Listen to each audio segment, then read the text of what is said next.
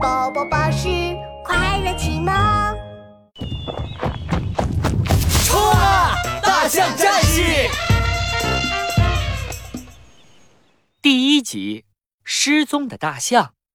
长鼻子爷爷，长鼻子爷爷，清晨的阳光照射在宽宽草原上，大象家园里传来一阵敲门声。敲门的是一只蓝色大象，它有一对长长的雪白象牙，像两把锋利的宝剑。大家都叫它剑齿。剑齿，你敲了半天门了，有什么事啊？邻居家的大象叔叔推开门问道。我听说长鼻子爷爷感冒了，我给他带来点草药，但他好像不在家。嗯，奇怪，我昨天一整天也都没看见长鼻子爷爷，他会去哪儿呢？昨天一整天，呃，长鼻子爷爷感冒了，身体不好，不会到处走，他会去哪里呢？大象剑齿的眉头一下子皱了起来。这时，另一边又响起了焦急的呼唤声。嘟嘟，嘟嘟，你有看见我儿子嘟嘟吗？没有，没有。嘟嘟，你们有看见我儿子嘟嘟吗？没有。喂、大象阿姨，嘟嘟也不见了。对呀，他昨天出去玩儿，一天都没回来，我要急死了。长鼻子爷爷不见了，嘟嘟也不见了，看来他们很有可能失踪了。我们得赶紧去找他们。一听到大象剑齿这么说，大象们顿时都慌了神，大象阿姨更是脸都吓白了。失 踪，我的嘟嘟呀！天哪，万一他们掉沼泽里去怎么办呢？快去找啊！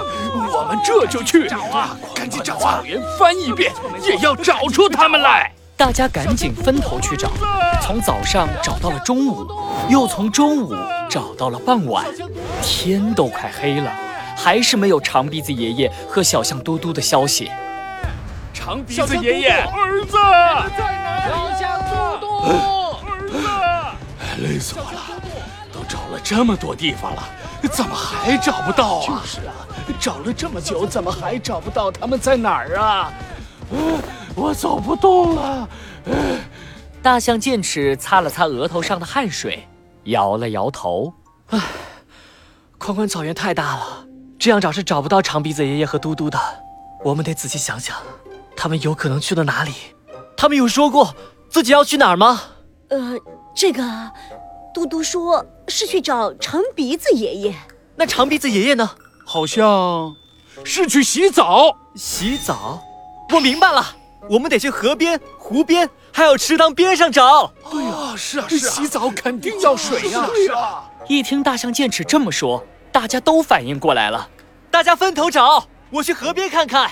大象剑齿向河边跑去，刚靠近河岸，就听见河里传来微弱的呼救声。糟了，小兔吱吱掉河里了，得赶紧救它。小兔吱吱在河里挣扎着往下掉，河水都快淹没它的长耳朵了。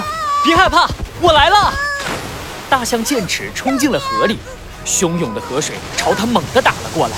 可大象剑齿的身体一动不动，只见它长长的鼻子一下子就把小兔吱吱卷了起来，送回了岸上。没事了，小兔吱吱。谢谢你，剑齿，不然 不然我就被淹死了。没事啦，没事啦。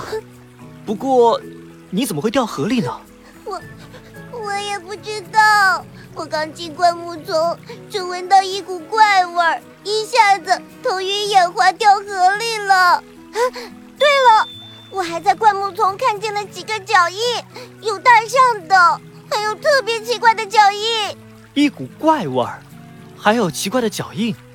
难道大象剑齿的眼睛一亮，我明白了？谢谢你，小兔吱吱。我有办法找到长鼻子爷爷和小象嘟嘟了。